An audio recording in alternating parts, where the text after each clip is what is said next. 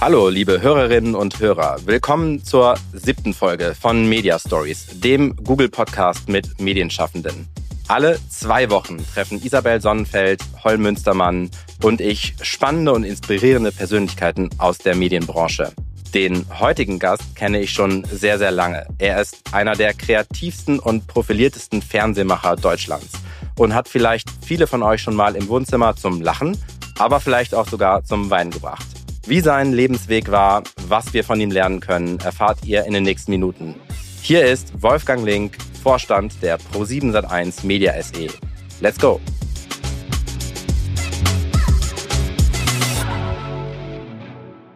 Herzlich willkommen, lieber Wolfgang. Guten Tag, hallo. Wir befinden uns im schönen Unterföhring in den Pro7 Sat1 Studios, wenn man so möchte, bei München. Und äh, danke, dass du mich empfängst und heute Zeit hast für mich. Ja, ich freue mich, dass du da bist. Es ist Dezember, es ist kalt draußen und wir befinden uns im Jahresendspurt. Du hast unglaublich viel zu tun. Du bist heute Morgen wahrscheinlich aufgestanden und du bist einer der bekanntesten Fernsehmacher in Deutschland. So habe ich dich im Intro angekündigt. Wie startet so einer der bekannteste Fernsehmacher Deutschlands in den Tag? Wie nimm uns mal mit auf eine Reise. Wie fängt dein Morgen an? Du fängst aber gleich mit intimen Fragen an, sag mal. Das ist. Also, äh, der heutige Tag war, glaube ich, ein ungewöhnlicher Start, weil ich heute einen sehr, sehr frühen Flieger nehmen musste und schon um 4.45 Uhr aufgestanden bin, um gleich mal zu sagen, das ist sehr ungewöhnlich für mich. So der ganz frühe Vogel bin ich normalerweise nicht. Aber äh, wie beginnt der Tag? Der Tag beginnt eigentlich damit immer, dass das Handy neben dem Bett liegt und wenn der Handywecker, also der iPhone-Wecker geklingelt hat, dann schaut man schon mal gleich so, was ist an Mails, dann äh, guckt man ein bisschen, was ist in der Welt und in Deutschland passiert. Also man verschafft sich mal so den Überblick und dann kommen ja auch sehr schnell schon Du kennst es ja vielleicht noch ein bisschen aus deiner Zeit bei Pro7 Sat1. Dann kommen schon sehr, sehr viele Reportings mit sehr, sehr vielen Zahlen rein. Und bis man dann die Zähne geputzt hat, hat man eigentlich schon mal einen ganz guten Überblick. Deine Kanäle, deine Medien. Hast du Abos von Nachrichtendiensten, die du morgendlich konsumierst? Ja, ich gucke, also was gucke ich morgens? Ich gucke eigentlich immer Spiegel, ich gucke Bild, ich gucke Süddeutsche. Das sind eigentlich mal so die drei, die immer standardmäßig morgens bei mir dabei sind. Genau. Und Quoten kommen dann irgendwann im Laufe des Tages. Sind es noch Quoten auch bei dir? Es sind unter anderem noch Quoten, die kommen. Also da kommt ganz, ganz viel. Da kommen Zahlen aus dem Sales, da kommen Zahlen aus den Digitalbereichen, da kommen Projections, da kommen unter anderem eben noch äh, die Quoten, wobei die eben nach und nach ja in den Hintergrund treten und wir mittlerweile eben auch auf andere Zahlen gucken. Ne? Ist es dann die Total Video View Time? Was ist auf all unseren Plattformen passiert? Und das ist sicherlich auch etwas, wo wir gerade das ganze Haus mitnehmen auf diese Reise. Ich sagen, auf welche Zahlen gucken wir sinnvollerweise in Zukunft. Also insofern kommen sehr, sehr viele Zahlen morgens, unter anderem aber auch noch die Quoten und der berühmt-berüchtigte Tagesmarktanteil 1449. Das macht Sinn. Und privat, welche Abos hast du im also Bewegtbildbereich? Hast du da irgendwelche Abos, die du dir anschaust? Außer Join natürlich, das ist klar. Ich, ich gucke natürlich nur unsere Sachen. Nein, ich schaue tatsächlich, weil ich leidenschaftlich, was Bewegtbild angeht, bin, natürlich, ich schaue äh, tatsächlich alles und sehr breit. Ich habe natürlich Netflix, ich habe Disney, ich habe Amazon Prime und, und, und. Ich schaue natürlich auch, was machen die Kollegen am Rhein, und das ist eigentlich das Schöne, ne? dass man ja dann einen Überblick hat von, was überall auf der Welt produziert wird. Da kann man sich inspirieren lassen, da kann man schauen, okay, was will man vielleicht aber auch nicht machen, was machen andere besser als man selber oder wo sind wir vielleicht besser. Und, und das mache ich mit großer Begeisterung. Es ist leider nur so viel. Ich hatte am Wochenende noch die Diskussion mit jemandem, der, der sagte, wie schaffst du das eigentlich, das alles zu gucken? Und die Wahrheit ist natürlich, dass man bei vielen Serien leider immer nur so die ersten ein, zwei Folgen gucken kann, weil dann schon wieder will man auf das, das nächste gucken und das nächste. Und es sind dann ganz ehrlich, nur bei den ganz herausragenden Serien schaut man sich, wenn man ehrlich ist, dann das Ganze an. Und sag mal, Social Media, bist du da aktiv? Ich weiß, du bist auf LinkedIn aktiv zumindest, aber ansonsten bist du Social Media mäßig unterwegs. Ich bin äh, auf LinkedIn tatsächlich genau und auf Instagram. Und LinkedIn-Post, schreibst du die selbst oder bekommst du da Hilfe? Also da, da, wir ja in der in der Weihnachtszeit in der Vorweihnachtszeit, äh, es gibt ja, da gibt es schon so manche äh, helfenden Engelchen, könnte man sagen. Na, aber, ähm, und ich bekomme dann aber auch ein großes Lob, wenn ich selber mitdenke und sage, hey, guck mal, das könnte doch auch was sein und sogar ein Foto dann auch gleich mitliefer. Also es ist eine gute Kombination. Dein Weg, deine Story. Schauen wir ein bisschen auf deinen Werdegang. Du bist in der Stadt Tegernsee geboren und bist dann aber auch teilweise in Stuttgart aufgewachsen. Was ist Heimat für dich? Ich sag mal, dadurch, dass ich meine Schulzeit in Stuttgart verbracht habe, ist schon sehr viel Schwäbisches auch in mir. Aber seitdem ich in München lebe, und das ist ja nun auch schon wieder ein paar Jahre her, also seit 2009 bin ich hier wieder in München, äh, spüre ich schon wieder sehr auch meine bayerischen Wurzeln. Und insofern, ich glaube, es ist eine eine Mischung aus beiden. Es ist äh, sehr süddeutsch geprägt, lass es mich so sagen. Aber ich habe ja auch äh, viel Zeit in Köln verbracht und auch das ist so prägend. Also ich glaube, es ist so, es setzt sich so zusammen aus mehrerem, aber es ist an sich natürlich schon extrem süddeutsch. Studiert hast du dann in der Universität Duisburg-Essen. Du hast Kommunikations- und Kunstwissenschaften studiert und Psychologie. Ja. Hilft dir dieses fundierte psychologische Wissen noch heute? Also Nimmst du, nimmst du was aus der Zeit mit, was du noch anwendest?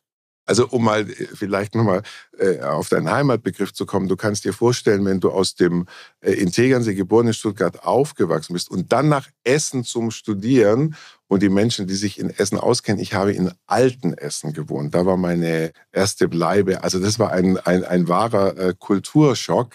Und äh, kann nur sagen, ähm, aber aus diesem Schock äh, am Anfang habe ich das Ruhrgebiet sehr zu schätzen gelernt. Und vor allem die Menschen dort äh, fand ich ganz, ganz toll, wie gerade raus die sind und, und aber auch dieses Miteinander und trotz ja allen Schwierigkeiten, die das Ruhrgebiet hat ne, und dem ständigen Wandel, dem es unterliegt, wahnsinniges Miteinander verspüren. Und das fand ich ganz, ganz toll da. Und äh, um auf deine Frage zu kommen, ob es mir hilft, ich weiß es nicht. Ich glaube, mir wurde ein bisschen in die Wiege gelegt, dass ich gut mit Menschen kann und, und ein, ein großes Interesse an Menschen habe und es liebe, Menschen zu treffen und mit Menschen auf eine Reise zu gehen. Und ich glaube, das hilft viel, viel mehr als ein, ein Psychologiestudium. Und die Freude, glaube ich, etwas gemeinsam zu gestalten auf dieser Reise. Also all das ist, ist viel mehr wert als ein Psychologiestudium. Ich glaube, das hilft eher so, weiß ich nicht. Da kann ich manchmal vielleicht manchmal sagen, aha, okay, ähm, an manchen Situation äh, erinnert man sich vielleicht zurück an das ein oder andere Seminar und sagt, ah, okay, das ist jetzt so eine Situation gerade. Aber ich glaube, das andere hilft viel mehr. Der gesunde Menschenverstand und die Freude. Du hast gerade gesagt, deine ersten Schritte im Berufsleben waren auch in Köln, aber ich habe auch gelesen, Du bist nach dem Studium als Produktionsassistent und künstlerischer Produktionsleiter für verschiedene Musical- und Live-Produktionen eingestiegen, unter anderem im Zentrum Oberhausen. Wie ist es dazu gekommen? Das ging los nach der Zwischenprüfung eigentlich, dass ein, äh, über einen Freund ähm, kam der Kontakt in die Theaterlandschaft oder in die Opernlandschaft damals. Und ich war ich noch so voll in meinem Studium und dann dachte ich mir aber irgendwie, okay, das klingt ganz interessant. Vielleicht äh, schnupperst du da mal rein in den, in den Semesterferien und machst da mal ein Praktikum. Und das war damals für eine Opernproduktion, für eine CD-Aufnahme Carmen mit der Württembergischen Philharmonie. Und das Ganze wurde dann später in Rotterdam als eine große, weißt du, diese großen Arena-Produktionen in der Ahoy Arena in Rotterdam sozusagen auf die Bühne beziehungsweise in die Halle oder Arena gebracht. Und ja, und irgendwie habe ich da dann Blut geleckt. Und, und, und Blut geleckt hatte ich ehrlich gesagt schon immer beim Theater, weil ich habe in der Schule, ich war in jeder Theater AG, in der Chor AG, in der Orchester AG. Also ich habe alles an AGs gemacht, was es da so gibt und fand das immer ganz spannend. Und insofern habe ich eigentlich, bin ich eigentlich wieder dahin gekommen, wo ich in der Schule oder von den Dingen, die ich in der Schule geliebt habe. Das war nicht so sehr die Mathematik, Physik oder Chemie, das waren eben eher die künstlerischen AGs.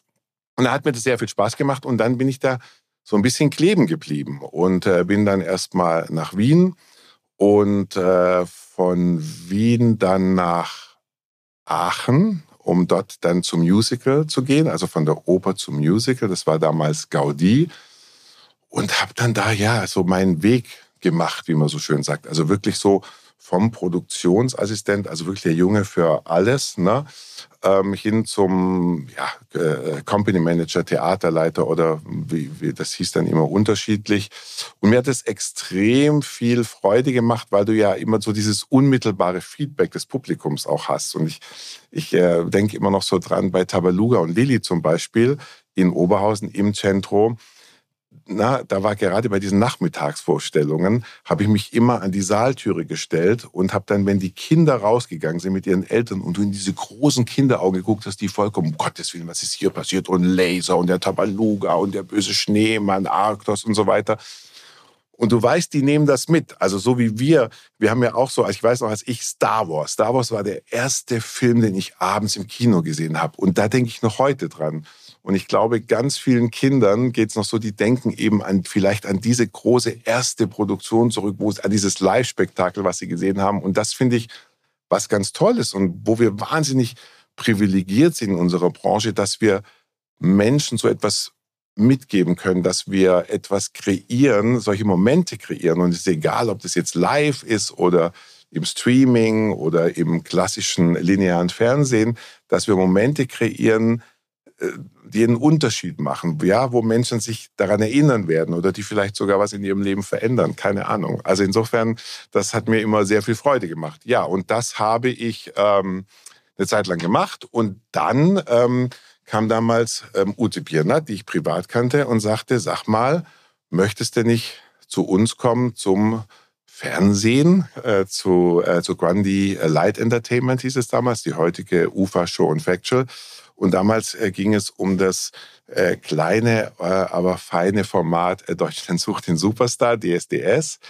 Ähm, da war die Produktion schon am Laufen und sagte, möchtest du nicht einsteigen, weil wir brauchen hier noch jemanden, der kreativ ist und der mit Musik kann und so weiter und so fort. Und ich hatte extrem abgewehrt und habe gesagt, nee, Mensch, ich bin ja gar nicht Fernsehen, das kann ich doch gar nicht und ich will ja weiter Theater. Und ähm, sie hatte mich dann im Laufe des Gesprächs, glaube ich, hat es dann für mich entschieden und hat dann gesagt, okay, dann stelle ich dich jetzt mal dem Team vor äh, ohne dass ich jemals wirklich Ja gesagt habe. Und ähm, ja, dann hat sie mich dem Team vorgestellt und so kam ich tatsächlich zum Fernsehen. Und am Anfang, so die erste Woche, dachte ich mir, lieber Gott, oh Gott, oh Gott, oh Gott, hier musst du ganz schnell wieder weg. Das ist ja ein Irre hier.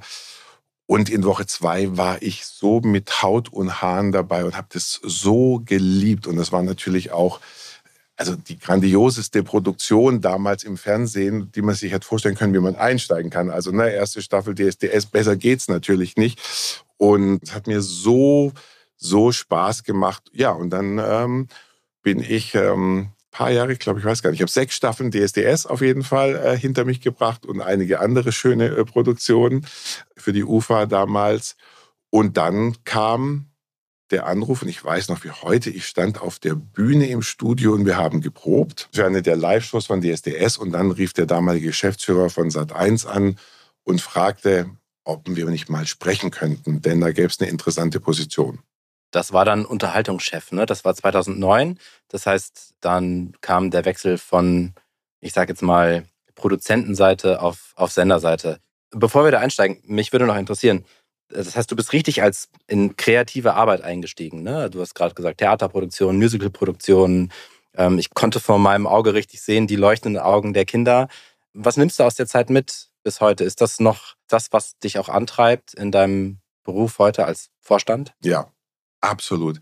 Weil ich glaube, nochmal, ich glaube, wir sind ja, und das sehe ich wirklich so, es ist ein wahnsinniges Privileg, dass wir so etwas machen dürfen für die Menschen da draußen. Und es ist ganz egal, in welcher Position. Und ich sage das auch hier mal den Menschen. Es ist ganz egal, ob du in der Buchhaltung hier bist oder in der Redaktion oder Vorstand. Wir sind ja alle Teil des Ganzen und sorgen dafür, dass am Ende da draußen, egal auf welchem Weg, irgendetwas ankommt bei den Menschen, was sie informiert, was sie entertaint, was ihnen Freude bereitet, sie hoffentlich begeistert oder vielleicht ähm, ja Dinge verändert in diesem Land. Auch das muss ja unser Anspruch sein. Wo legen wir den Finger in die Wunde? Na, also viele Dinge, die wir mit Thilo Mischke machen, mit 15 Minuten, mit Joko und Klaas, wo wir sagen, nee, wo können wir vielleicht diese Gesellschaft auch ein bisschen besser machen, indem wir Missstände aufzeigen, indem wir etwas ins Rollen bringen, was dann hoffentlich zu einer positiven Veränderung führt. Und das begeistert mich immer noch und dafür stehe ich jeden Morgen auf. Und da ist es eigentlich egal, in welcher Position man ist. Und natürlich ist man ein Stück immer weiter weg vom selber machen, aber das schmälert nichts an der Begeisterung und dass man immer wieder die Menschen, genau, und immer wieder die Menschen dazu inspiriert auch und sagt, hey, komm, lasst uns das machen, hier können wir noch gucken, da, lasst uns mal ne, in die Richtung denken.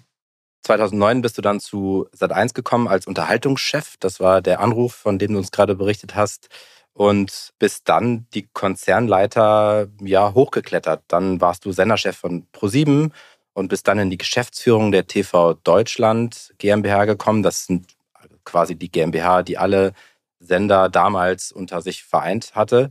Und du bist dann, wenn man so möchte, eigentlich verantwortlich auch für die Produktionen, die wir heute auch alle äh, kennen und lieben. The Voice of Germany, Got to Dance, aber auch Joko und Klaas und Zirkus Halligalli. Worauf bist du besonders stolz, wenn du auf die Zeit zurückblickst? Also ich glaube, du hast schon ein paar Sachen äh, gesagt. Also na, du bist natürlich auf viele Produktionen stolz. Ähm, glaube, sicherlich hervorzuheben äh, ist da die Joko und Glaswelt, The Voice of Germany, Mask Singer. Aber na, wenn ich jetzt auch gucke, ich bin zum Beispiel jetzt im Augenblick gucke mit großer Spannung und Freude darauf, dass wir die News zurückholen zu uns. Na, auch das war für uns ein großer Schritt. Die wurden ja ähm, von, von Springer und der Weltgruppe produziert für uns viele Jahre lang und die Kollegen haben da einen tollen Job gemacht in Berlin und nichtsdestotrotz haben wir für uns vor zwei Jahren beschlossen, sagen, wir möchten die News zu uns zurückholen, weil wir glauben, ein Medienunternehmen muss in Anführungsstrichen Herr über seine News sein, weil sich, ich glaube, daraus auch immer sehr viele andere Dicke ent entwickeln für ein Programm. Und, und da, da gucke ich jetzt mit großer Spannung, mit Freude und mit Stolz drauf, was das Team bisher schon alles an Aufbauarbeit geleistet hat. Ich glaube, man ist stolz auf, auf das, was wir im Team all die Jahre geleistet haben, dass wir, dass wir, wir haben ganz viel auch nicht so tolle Sachen gemacht äh, äh, und Flops und so weiter. Aber ich glaube, uns ist es schon gelungen, mit unseren Programmmarken, und wir haben sie gerade alle genannt, schon äh, uns an die Spitze in diesem Land zu setzen der Unterhaltung.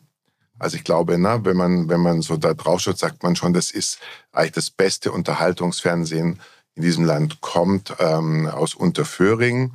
Und das ist äh, ein Verdienst äh, der wunderbaren Kollegen in diesem Haus, ist ein Verdienst der Produzenten da draußen, mit denen wir zusammen machen und mit den äh, fantastischen Künstlern, mit denen wir zusammenarbeiten dürfen und dass das eben so gut miteinander gelingt. Ich glaube, dass wir eine Atmosphäre kreieren, eine kreative Atmosphäre, wo, wo solche Dinge entstehen können. Also eine Show wie äh, zum Beispiel Joko und Klaas gegen Pro7, ne? dass dann man auf einmal eben auch sagt, okay, komm, und wir geben euch einfach die 15 Minuten, ohne dass wir wissen, was passiert. Und aber genauso müsst ihr euch auch darauf einlassen, dass wir euch eben wirklich dann, wenn ihr verliert, ihr von uns Aufgaben gestellt bekommt oder was tun müsst, was euch total gegen den Strich geht. Und ich glaube, dass wir so etwas kreieren, darauf bin ich stolz, dass wir das, dass uns das gelungen ist und, und dass wir und dass all diese Zahnräder ineinander gehen. Und das ist nicht mein Verdienst, das ist der Verdienst von, von so vielen Menschen. Also insofern, und da freue ich mich, äh, ein Teil davon sein oder meinen Teil dazu beizutragen. Da möchte ich ein bisschen einhaken. Du bist nämlich dann 2020 in den Vorstand berufen worden, bist also jetzt noch ein Stückchen weiter auch von der, ich sage jetzt mal, Content-Produktion weg, aber du hast jetzt auch andere Aufgaben. Du bist jetzt eine Führungskraft geworden welche Eigenschaften muss eine Führungskraft haben, besonders in der Medienbranche, wo sich ja, haben wir gerade darüber gesprochen, Ne? Man muss auch viel mit Veränderungen umgehen, auch mit durchaus mal Flops. Was sind Eigenschaften, die Führungskräfte deiner Ansicht nach haben müssen? Ui. also, ich glaube, es ist egal, ob Medienbranche oder was jede gute Führungskraft auszeichnet. Ja, was zeichnet eine gute Führungskraft aus? Dass du äh, gut zuhören kannst, dass du den äh, Menschen eine Richtung gibst, dass du ein, ein Spirit äh, kreierst, ein Miteinander kreierst, ähm, eine gemeinsame Richtung, eine Vision ähm, äh, baust, ähm, die die Menschen, wo wir, wo wir, wo du entlang marschierst. Aber glaube ich, ganz wichtig ist eben auch, wie verhält sich eine Führungskraft nicht nur in den Zeiten, wenn es, ähm, wenn es gut läuft, denn dann ist es immer einfach, sondern auch, wie verhältst du dich als Führungskraft? Du hast gerade angesprochen mit Flops, wenn es mal wirklich schlecht läuft, in der Krise, ja. Und, und da zeigt sich eigentlich, dass du, na, wie schaffst du es dann, das Team trotzdem zu motivieren oder wie schaffst du es, dass man die richtigen Dinge auch aus Fehlern lernen, dass man da die, die richtigen Schlüsse zieht und dann wieder gemeinsam sich aufrappt und sagt, okay, alles klar, das ging schief, das war ein Fehler, was wir gemacht haben, aber jetzt lass uns nach vorne marschieren und jetzt gehen wir dafür links rum statt rechts oder geradeaus, keine Ahnung. Deine Herausforderungen, dein Deep Dive. Wir befinden uns in einer schwierigen makroökonomischen Lage, kann man äh, durchaus sagen. Wir befinden uns also nicht nur in einer Transformation in unserer Industrie, sondern auch um uns herum ne, gibt es herausfordernde Zeiten. Du bist verantwortlich für das Konzernsegment Entertainment. Ähm, das hat im dritten Quartal 2022 ähm, einen Umsatz von 621 Millionen Euro verzeichnet. Im Vergleich zum Vorjahr ist das ein Rückgang um 15 Prozent. Würdest du auch von einer Krise bei Pro7 Sat1 sprechen? Nein. Das erstaunt dich jetzt wahrscheinlich nicht. Nein, du hast gerade ja selber gesagt. Also, ähm, na, wenn du mal äh, dir das Umfeld da draußen anschaust, ja, und ähm, dann sehen wir, wir sind ähm, in das Jahr gegangen, immer noch mit Corona und wir sind übrigens sehr, sehr gut in das Jahr gekommen und dann kam dieser entsetzliche Krieg, ne, und der ähm, hat uns alle, das eint uns ja nun alle, eben in eine Krise gestürzt, ähm, die wir so noch nicht erlebt haben. Und wir sind nun ein Geschäft, das, wir sagen immer, sehr frühzyklisch ist. Das heißt, wir spüren die Krise da draußen zuerst. Na, wir sind aber auch zuerst wieder aus der Krise draußen. Das haben wir bei Corona gesehen. Wenn du dir mal anschaust, unser Recovery nach Corona war wirklich, also wir haben uns die Augen gerieben. Und ich glaube auch, dass das in jedem Fall auch hier so der Fall sein wird. Insofern äh, sehe ich keine Krise bei ProSieben Sat1. Im Gegenteil, ich glaube, dass wir sehr, sehr gut aufgestellt sind. Aber diese Krise erwischt uns nun auch, äh, wie äh, viele andere und auch äh, ja dein wunderbares Unternehmen, auch ihr, ihr spürt es, ne? Und äh, glaube, wir werden noch mal sicherlich das erste Halbjahr wird ein bisschen ähm, ruckelig werden und ich hoffe aber dann, dass wir dann das zweite Halbjahr wieder äh, der Pfeil deutlich nach, nach oben geht. Wir kommen gleich auf die Themen zu sprechen, die euch heute beschäftigen und äh, was äh, gerade euch heute bewegt und wie eure Strategie ist. Würde aber gerne noch mal einen Rückblick machen im, ins Jahr 2005. Äh, Pro7 Sat1 galt auch immer als besonders innovativ, äh, besonders auch in der digitalen Transformation. Und 2005 wurde hier im ländlichen Unterföhring Maxdome gegründet. Und das zu einer Zeit, in der Netflix im Silicon Valley noch DVDs per Post verschickt hat tatsächlich. Also ihr hattet das volle Potenzial zum VOD-Marktführer in Deutschland. Ähm, und viele behaupten, die Landschaft heute würde ganz anders aussehen, wenn ihr damals dran geblieben wäret. Ist das so ein klassisches Innovators Dilemma gewesen, also too early to market. Ja, das kann durchaus sein und wahrscheinlich wäre auch das zurückblickend, wo ich am ehesten sagen würde, äh, dass das dass dieser Konzern so früh ist. Ist ein bisschen schwierig für mich, da ich damals so gar nicht involviert war, zu sagen, na, ähm, an was kann es denn alles gelegen haben. Aber das ist sicherlich einer der Gründe und ich glaube dann immer auch sicherlich, wie beherzt geht man den Weg, trotz dass es steinig ist, ne? Und trotz so mancher Niederlagen. Und wenn du dann eben noch too early bist, na, dann wird es irgendwann hakelig. Aber sicherlich kann man daraus vielleicht lernen aus manchen Dingen. Ne? Und ich glaube, ja, der Markt würde anders aussehen heute rückblickend ist es immer leichter zu sagen, man hätte. Das ist wie mit den News, weißt du, Robert? Das ist immer, heute sagen immer alle, ähm, wie konnte man denn damals die News einstellen? Das war ein Management-Buyout damals, ne? So, da hat man, und guck mal, dieser Konzern war damals, glaube ich, äh, die Aktie bei 90 Cent und irgendwie, und dann hat man eben Entscheidungen getroffen. So. Und klar, äh, wenn man heute zurückguckt, sagt man, puh, war das richtig? War das, würde man das jemals nochmal so machen? Damals, unter der damaligen Führung, die haben das im besten Wissen und Gewissen gemacht, war es wahrscheinlich die richtige Entscheidung. Und jetzt ist es ja an uns zu sagen, okay, wo sehen wir Dinge heute anders und korrigieren manche Sachen aus der Vergangenheit und, und sagen, nee, jetzt, jetzt wollen wir es wieder, jetzt wollen wir die News bei uns haben. Wir glauben, das ist ein hohes Gut. Und, und jetzt haben wir aber auch die Möglichkeiten, es zu tun. Die finanziellen Rahmenbedingungen und die, auch vor Ort Rahmenbedingungen. Wir bauen ja ein wunderbares, großes äh, neues Gebäude hier nebenan. Hast du ja. Äh, Wahnsinn, ja. Ja, und, äh, und äh, mit vielen tollen ähm, Studios darin. Also das heißt, ähm, jetzt sind alle Rahmenbedingungen gegeben, dass wir das wieder nach Hause holen können. Ja, bleiben wir in der Gegenwart. Fast Forward 2022. Join, äh, kommen wir darauf zu sprechen, ist heute die Streaming-Plattform des Hauses. Im Oktober habt ihr den Dienst zu 100 Prozent übernommen, war vorher ein Joint Venture zwischen Discovery und äh, eben euch. Das heißt, ihr investiert jetzt voll in VOD. Was sind eure Prioritäten bei Join? Naja, also auch da, das ist auch wieder so eine schöne Geschichte, wo ja viele Menschen gesagt haben, wie konntet ihr das denn jemals in einem Joint Venture machen? Na, auch da sind wir eine Reise gegangen. Und, und das Gute ist ja, wenn zwei Partner dann auf einmal sagen, hey komm, das war eine gute Zeit, die wir miteinander hatten, aber jetzt gehen wir getrennte Wege. Discovery mit eigenen Angeboten und wir mit unserem eigenen, indem wir eben 100% die Kontrolle übernommen haben an Join. Wir waren ja diejenigen, die schon sehr lange sagen, wir wollen auf A-Word setzen, weil wir an diesen Markt glauben, an diesen sehr stark wachsenden Markt, in, also im Premium-Video.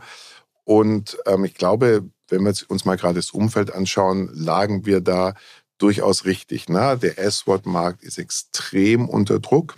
Und ich glaube, der wird auch noch eine Weile unter Druck sein. Ich glaube, wir werden äh, viele S-Word-Angebote wird es ähm, in drei, vier Jahren nicht mehr geben. Also der Markt wird sich konsolidieren. Und wir wollen ganz einfach mit Join der größte A-Word-Anbieter in, ähm, in der Dachregion werden. Und glaube ich, sind da auf einem sehr guten Wege. Du warst ja früher selbst Senderchef, also für die Sendermarke verantwortlich. Mit der aktuellen Strategie werden damit Sendermarken weniger wichtig, wenn die User-Kommunikation voll auf einen Aggregator geht, wie Join?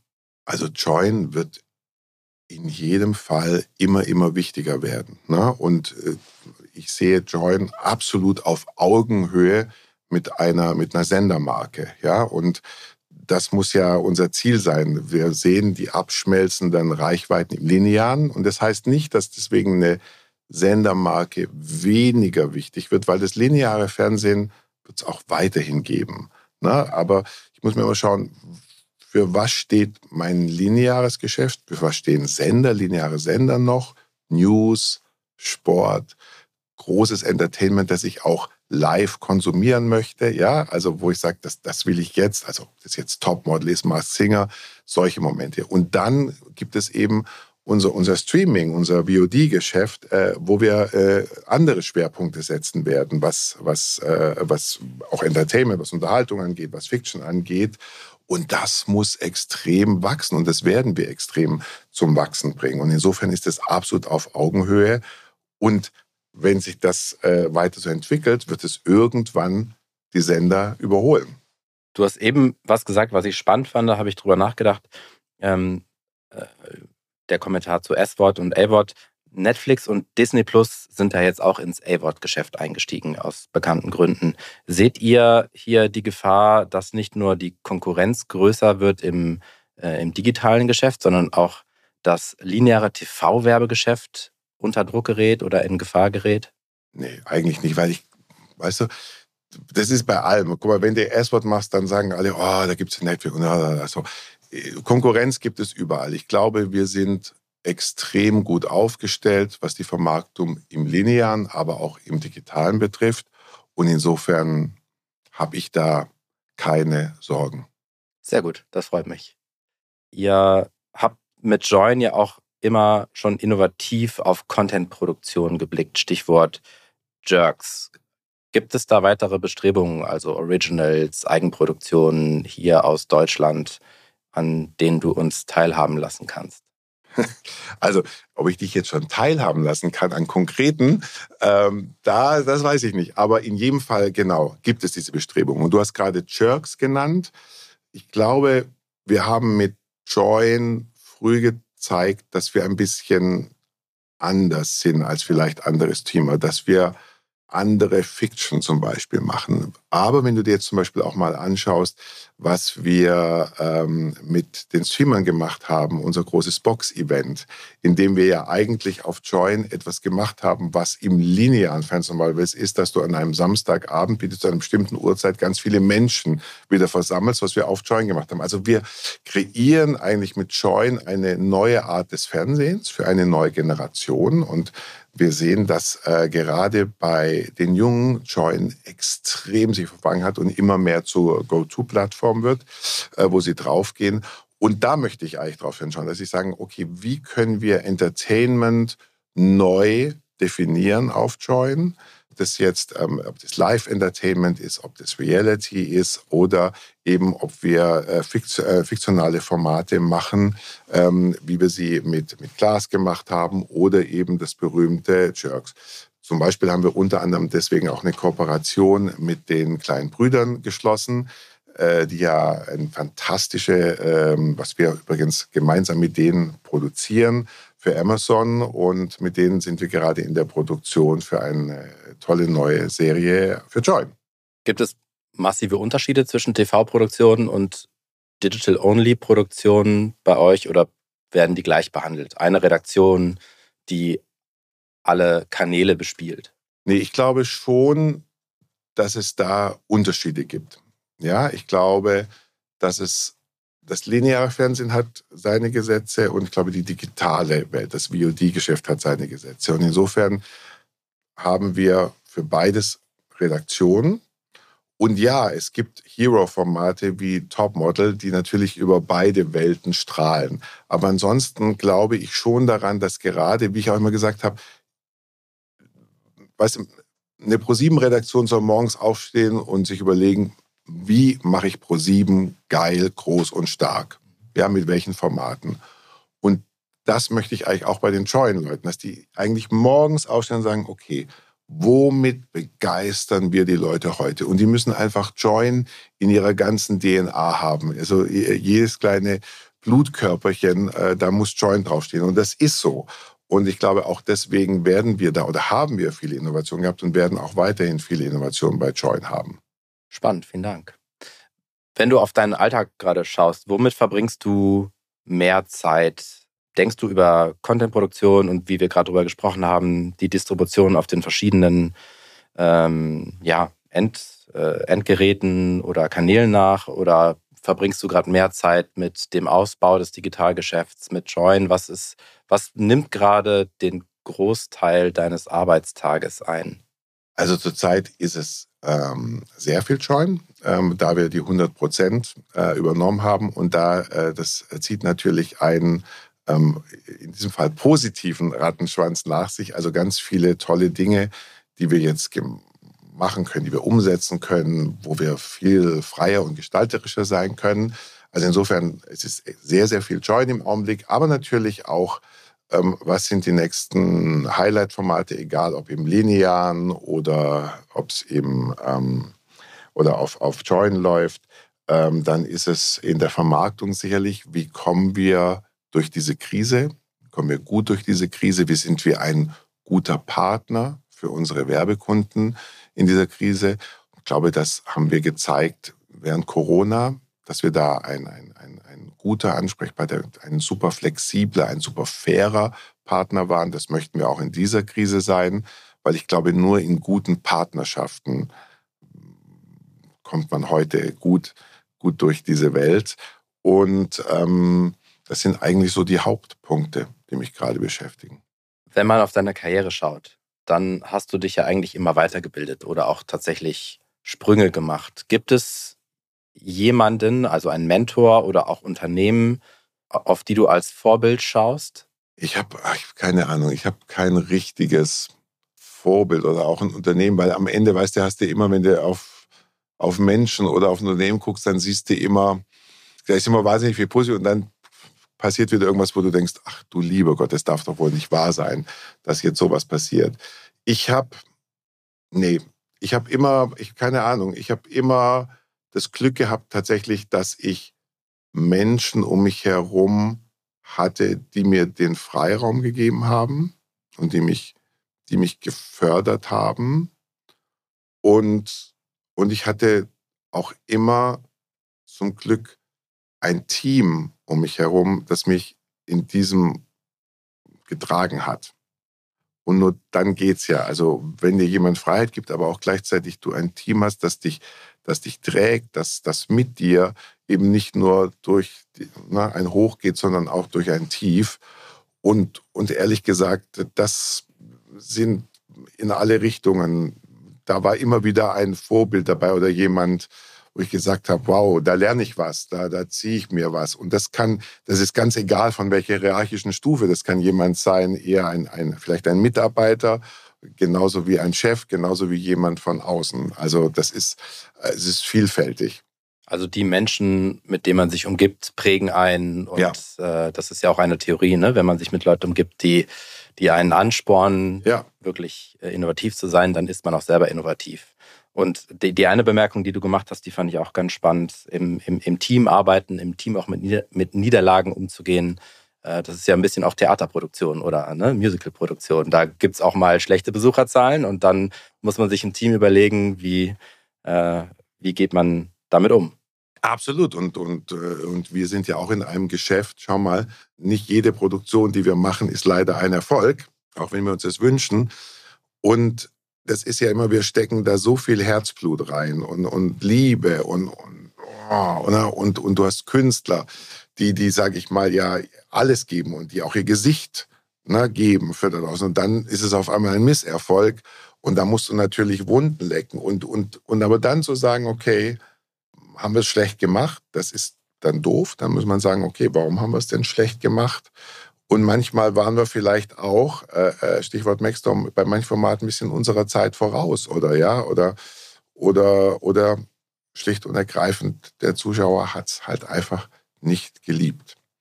Aber das ist, äh, das ist schwer. Und wenn du dann morgens auf die Zahlen guckst, dann ist das, da musst du dich erstmal sammeln.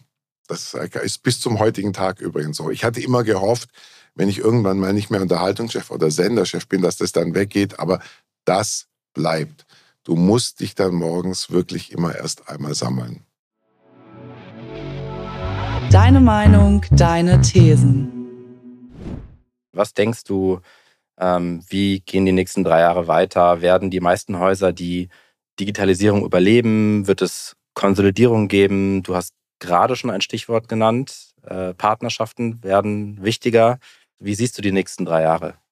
Also, glaube ja, dass wir etwas erlebt haben. Und wenn ich erzähle immer gerne die Geschichte von den ähm, Upfronts, äh, von den diesjährigen in New York. Und dort habe ich amerikanische Medienunternehmen erlebt, die voller Selbstbewusstsein auf der Bühne standen, weil sie einfach gesagt haben, we have it all. Na, wir haben die lineare Massenreichweite und ja, die wird geringer, aber es ist immer noch eine große Reichweite auf dem Punkt. Aber wir haben auch, wir haben auch Streaming, ja, wir kombinieren eine lineare Reichweite mit einer digitalen Reichweite. Und insofern, glaube ich, sind wir erstmal sehr, sehr gut aufgestellt für die nächsten Jahre. Partnerschaften sind wichtig. Partnerschaften gehen wir jetzt schon ein. Wir arbeiten zum Beispiel mit RTL zusammen im Rahmen von der DForce, ähm, was ich extrem spannend finde. Wir müssen uns kreative Partnerschaften angucken, so wie wir sie mit John de Mol zum Beispiel haben. Glaube ich in Deutschland an eine Konsolidierung bei den Sendern? Nein. Weil ich glaube, das sehen wir auch in anderen europäischen Märkten, dass das sehr schwierig ist. Na, ich habe immer gesagt, ich glaube da in Deutschland nicht dran, ähm, jenseits von Kartell- und Medienrecht, glaube ich, ist, wäre es auch falsch, sondern wir brauchen in Deutschland ein, ein starkes öffentlich-rechtliches System. Da möchte ich aber auch ganz klar sagen, nicht in dieser Form, wie wir es heute haben, sondern das muss sich deutlich reformieren. Ja, ein öffentlich-rechtliches Fernsehen. Wir müssen uns anschauen, was passiert da mit, mit Sportrechten, was passiert da ähm, im Unterhaltungsfernsehen etc. Also für was muss eigentlich das öffentliche Fernsehen in Zukunft stehen? Das ist eine große Herausforderung. Und dann braucht es zwei starke private ähm, Systeme in Deutschland. Und ich glaube, da können wir auf diese Vielfalt sehr stolz sein, weil wir sind einfach ganz anders zum Beispiel als die Mediengruppe RTL. Und es ist gut so. Wir sprechen andere Zuschauer an, wir sprechen andere, äh, wir sprechen eine andere Sprache. Und, und das ist wichtig, dass wir diese Vielfalt haben, dass es uns beide gibt und die sollten wir äh, um alles in der Welt bewahren.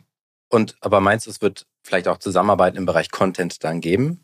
Ich glaube, der Content ist ja immer so ein bisschen unsere DNA, die uns unterscheidet. Ne? Also ich, so, oder? Weißt du? Und da glaube ich, das wäre eher wahrscheinlich schwierig. Aber ich glaube, wir können uns in anderen Dingen, also wo können wir Lösungen zum Beispiel für unsere Kunden bieten, wo wir sagen, hey, das ist etwas, wo alle davon einen Mehrwert haben, beide Häuser, aber eben auch unsere Kunden zum Beispiel. Und das ist ja der Geist äh, zum Beispiel hinter DeForce gewesen. Ne? Und, und kreative Partnerschaften sehe ich eher mit anderen. Auch die Frage an dich, was sind aus deiner Sicht in drei Jahren die Top drei der größten kommerziellen Streaming-Anbieter in Deutschland? Auf eins natürlich Join, dann weit abgeschlagen Netflix. Nein, dann äh, wird es sicherlich Netflix äh, und Disney. Und ich, es wird wahnsinnig spannend sein, wie sich andere behaupten können. Äh, also ich, das ist wirklich, und das ist eigentlich doch das Tolle, dass wir in einer Branche arbeiten, die in einem solchen Umbruch ist, schon seit vielen Jahren. Und jetzt beschleunigt sich das noch immer mehr. Und das finde ich extrem spannend. Also manchmal denkt man zwar, können wir jetzt bitte einmal kurz so auf eine Pause-Taste drücken, mal zumindest so für einen Monat, ähm, wo nicht wieder man äh, von Nachrichten überrollt, wo man denkt, huch, was ist denn hier los? Also, na, auf einmal Bob Iger geht wieder zurück zu Disney und so weiter und so fort. Also es passieren ja um uns herum Dinge, wo man denkt, what? Für dich persönlich, deine Prognose im Dezember 2025, also in drei Jahren, wo wirst du sein? Ich hoffe im Dezember, ich ähm, kann glücklich irgendwo auf dem Weihnachtsmarkt stehen und, und eine Wurst essen und alles andere möchte ich nicht prognostizieren, weil du hast gesagt, in diesem Konzern in all meinen Jahren, die ich hier erleben durfte, da war so viel Veränderung und das ging immer so schnell. Insofern, es wäre, I don't want to think about it, ja, sondern ich hoffe, ich stehe irgendwo gesund und glücklich im Dezember und kann mit lieben Menschen eine Wurst auf dem Weihnachtsmarkt essen und hoffe und bin mir sicher, dass wir viele tolle Sachen machen, die die Menschen da draußen begeistern werden. Sehr schön. Und in diesem Dezember, was sind deine Pläne noch für dieses Jahr? Ich hoffe, die offiziellen Weihnachtsfeiern sind vorbei und wir kommen jetzt in die Phase, wo du mit lieben Menschen, die vielleicht auch den Glühwein am Weihnachtsmarkt trinken. Was sind noch Pläne? Was hast du dir noch vorgenommen? Es ist wie immer, ähm, den Menschen fällt gerade ein, dass ja am 24.12. Weihnachten ist. Insofern, man hat sich ja, man nimmt sich ja immer vor, nee, die letzte Woche, da macht man gar nichts mehr. Na, da lässt man es so. Also, und jetzt zieht sich der Kalender wieder bis zum 23. zu, wie immer. Ähm, und insofern, ähm, ich hoffe einfach, dass wir diesen Endspurt gut alle gemeinsam miteinander hinkriegen in diesen nicht ganz so einfachen Zeiten. Und dann wünsche ich mir und allen, dass wir dann ein bisschen, ein bisschen runterkommen können, ein bisschen nachdenken können, ein bisschen Kräfte sammeln können. Und ganz ehrlich, was wir müssen uns vor allem eins wünschen, ist Frieden. Frieden müssen wir uns wünschen. In diesem Sinne, Wolfgang, vielen Dank für deine Zeit. Ich wünsche dir eine friedvolle und besinnliche Weihnachtszeit. Das wünsche ich dir auch. Und äh, ich hoffe, wir sehen uns bald wieder. Vielen Dank. Dankeschön. So, das war sie nun, die siebte Episode von Media Stories. Es war ein unglaublich spannendes Gespräch über den Lebensweg von Wolfgang Link. Ich habe mitgenommen, wie wichtig das Umfeld nicht nur für persönliches Wachstum ist, sondern auch um mit den Herausforderungen der Medienlandschaft und der digitalen Transformation umzugehen. Dass Führung für Wolfgang in beide Richtungen geht und jeder im Team voneinander lernen kann, egal welche Position man hat. und dass Pro701 weiter in lokalen Content und News investiert, aber auch Partnerschaften dabei immer wichtiger werden. Ich hoffe, es hat euch genauso viel Spaß gemacht wie mir. Lasst uns gerne eine Bewertung da und folgt uns auf der Plattform eurer Wahl. Die nächste Folge kommt übrigens schon nächste Woche, also hört gerne wieder rein.